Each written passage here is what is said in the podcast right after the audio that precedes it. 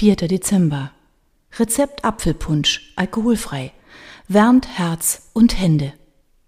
Ein Liter naturtrüber Apfelsaft, ein Stück Ingwer, daumengroß, eine unbehandelte Zitrone, eine unbehandelte Orange, ein Esslöffel Honig, fünf Nelken, eine Zimtstange, ein halber Teelöffel gemahlenen Kardamom, zwei Sterne Anise, eventuell Kandiszucker. Den Apfelsaft mit dem Saft der ausgepressten Orange und Zitrone in einen Topf geben, geschälten, in dünne Scheiben geschnittenen Ingwer dazugeben, die anderen Zutaten hinzufügen und alles erwärmen. Kurz aufkochen und danach noch ein paar Minuten ziehen lassen. Anschließend die festen Zutaten herausfischen oder alles durch ein Sieb gießen und abschmecken. Bei Bedarf mit etwas Kandiszucker oder Honig nachsüßen. Und nun die wohlige Wärme genießen.